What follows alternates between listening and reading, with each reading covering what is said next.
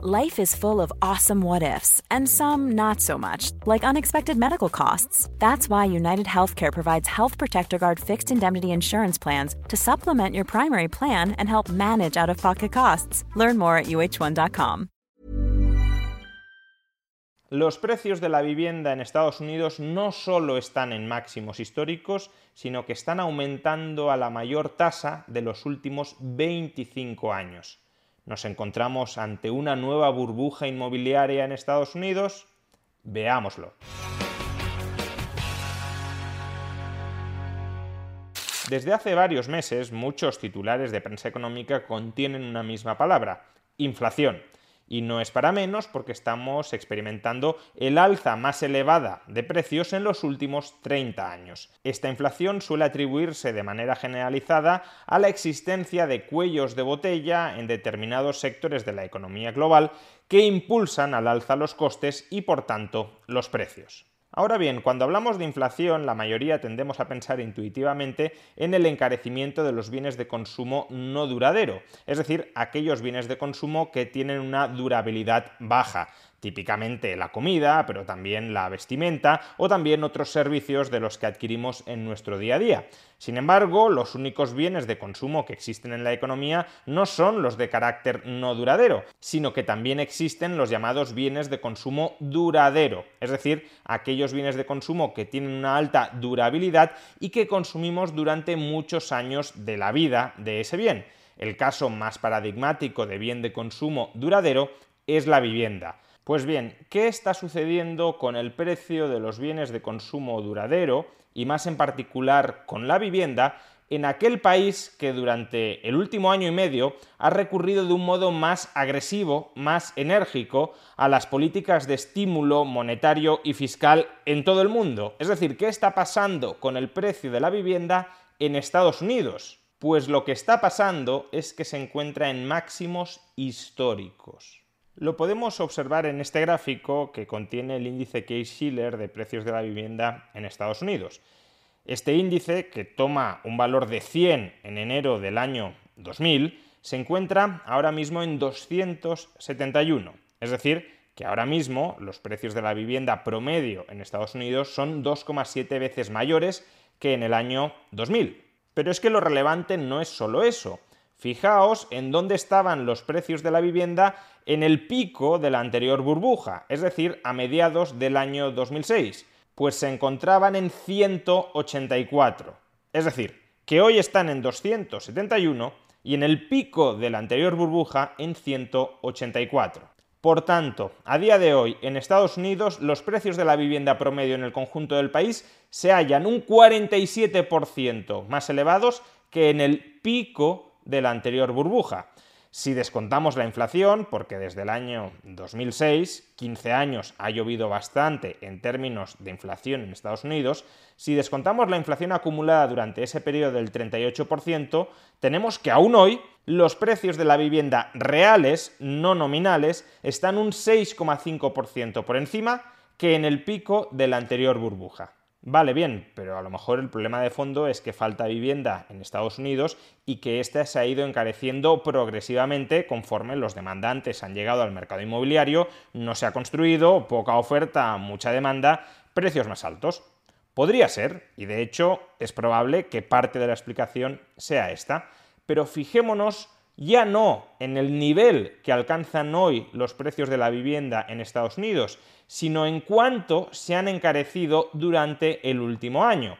Este gráfico refleja la tasa de variación interanual del índice Case-Shiller que hemos analizado con anterioridad y lo que nos encontramos es que durante el último año los precios de la vivienda en Estados Unidos han estallado un 20%. Se trata de la tasa de variación del incremento más acelerado de toda esta serie histórica, bastante por encima de la mayor aceleración que experimentaron durante la anterior burbuja, que llegó a ser del 14%. Pues bien, ahora de prácticamente el 20%.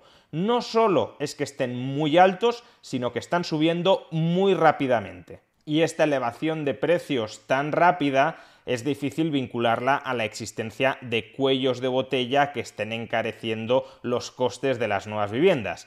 Aquí los cuellos de botella de los contenedores, de los microchips, del petróleo o del gas no influyen demasiado, porque estamos hablando de encarecimiento de viviendas nuevas o de viviendas ya existentes, ya construidas.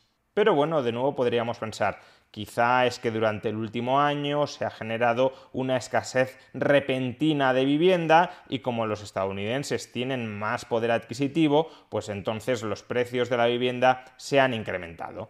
Podría ser, pero si el problema de fondo detrás de este encarecimiento del precio de la vivienda es que falta vivienda, es decir, que hay mucha gente que quiere tener un sitio donde residir y faltan sitios donde residir, deberíamos estar viendo que simultáneamente se encarece el precio de la vivienda y también el precio de los alquileres de la vivienda, porque escasearía tanto la vivienda en régimen de propiedad como la vivienda en régimen de alquiler. Si falta vivienda, falta vivienda como bien económico, al margen del régimen de tenencia de esa vivienda. Pues bien, en el siguiente gráfico vamos a representar cuál es la relación entre el precio de compraventa de una vivienda y el precio de los alquileres, lo que en bolsa se llama ratio PER, Price Earning Ratio, y que en el mercado de la vivienda podemos denominar de manera muy similar, poniendo en relación, como decía, los alquileres al precio de la vivienda en lugar de, como se hace en bolsa, los beneficios de las empresas en relación con el precio de la acción, en relación con la capitalización bursátil de la empresa. La ratio PER suele considerarse un indicador de burbuja, cuando la ratio PER está muy alta, significa que estamos pagando múltiplos muy elevados en relación con el rendimiento que nos proporciona el activo, en este caso la vivienda. El rendimiento que nos proporciona el activo es el valor que atribuimos a residir en ella o el valor que les cobramos a otros por residir en ella y ese valor lo aproximamos con el precio de los alquileres, es decir, con lo que algunos están dispuestos a pagar por residir en esa vivienda. Si pagamos mucho por el activo a cambio de obtener muy poquito por ese activo, es que el activo está en modo burbujístico. Pues bien, observemos cómo ha evolucionado la ratio PER de la vivienda en Estados Unidos. En este gráfico normalizamos el valor de la ratio PER en 100 en el año 1987, que es aproximadamente el mismo valor que tenía durante el año 2000 antes de que se gestara la burbuja inmobiliaria en Estados Unidos. Y como vemos, desde el año 2000 hasta el año 2006-2007, la ratio PER aumentó de 100 a 148 es decir, que durante la anterior burbuja, la vivienda en Estados Unidos acumuló una sobrevalorización de hasta el 48%. Pues bien, ahora mismo la ratio PER ya se encuentra más elevada en Estados Unidos que en el pico de la anterior burbuja. Y no podría ser que la ratio PER se haya disparado porque hay escasez de vivienda, esa escasez de vivienda se ha trasladado en mayores precios de la vivienda y como los precios de los alquileres siempre se ajustan con retraso con respecto a las operaciones de compraventa, pues todavía no ha dado tiempo a que suban los alquileres tanto como ha subido el precio de venta de la vivienda y por tanto cuando esto suceda la ratio PER vuelva a bajar, es decir, cuando suban los alquileres, la relación entre el precio de la vivienda y los alquileres se ajustará a la baja. Pues desde luego podría ser, es una posible explicación y habrá que estar atentos a lo que sucede durante los próximos meses. Ahora bien, si sumamos el actual clima de tipos de interés negativos en mínimos históricos, el actual clima de inflación generalizada en bienes de consumo no duradero, que también se está trasladando a los bienes de consumo duradero, y si además sumamos a esto la aceleración de precios a la mayor tasa de los últimos 20-25 años, desde luego todo esto huele a burbuja. Y si la política fiscal expansiva y si la política monetaria expansiva están generando burbujas en bienes de consumo duradero, y en particular en la vivienda, por mucho que los cuellos de botella terminen normalizándose durante los próximos meses y por tanto la inflación en bienes de consumo no duraderos baje, por mucho que eso suceda, que es el escenario preferido, el escenario soñado por los bancos centrales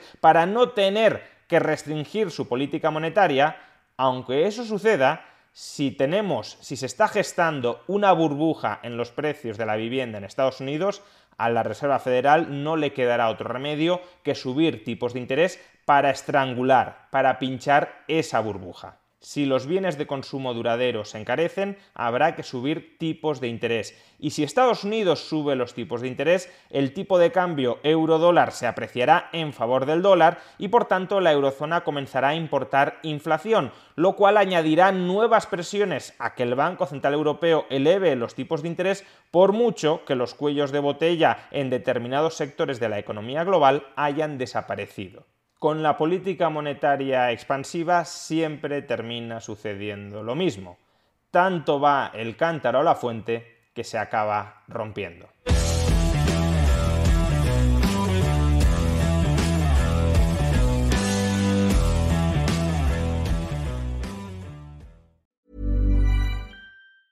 Hey, it's Paige DeSorbo from Giggly Squad. High quality fashion without the price tag. Say hello to Quince. I'm snagging high-end essentials like cozy cashmere sweaters, sleek leather jackets, fine jewelry, and so much more. With Quince being 50 to 80% less than similar brands. And they partner with factories that prioritize safe, ethical, and responsible manufacturing. I love that. Luxury quality within reach. Go to quince.com slash style to get free shipping and 365 day returns on your next order. Quince.com slash style.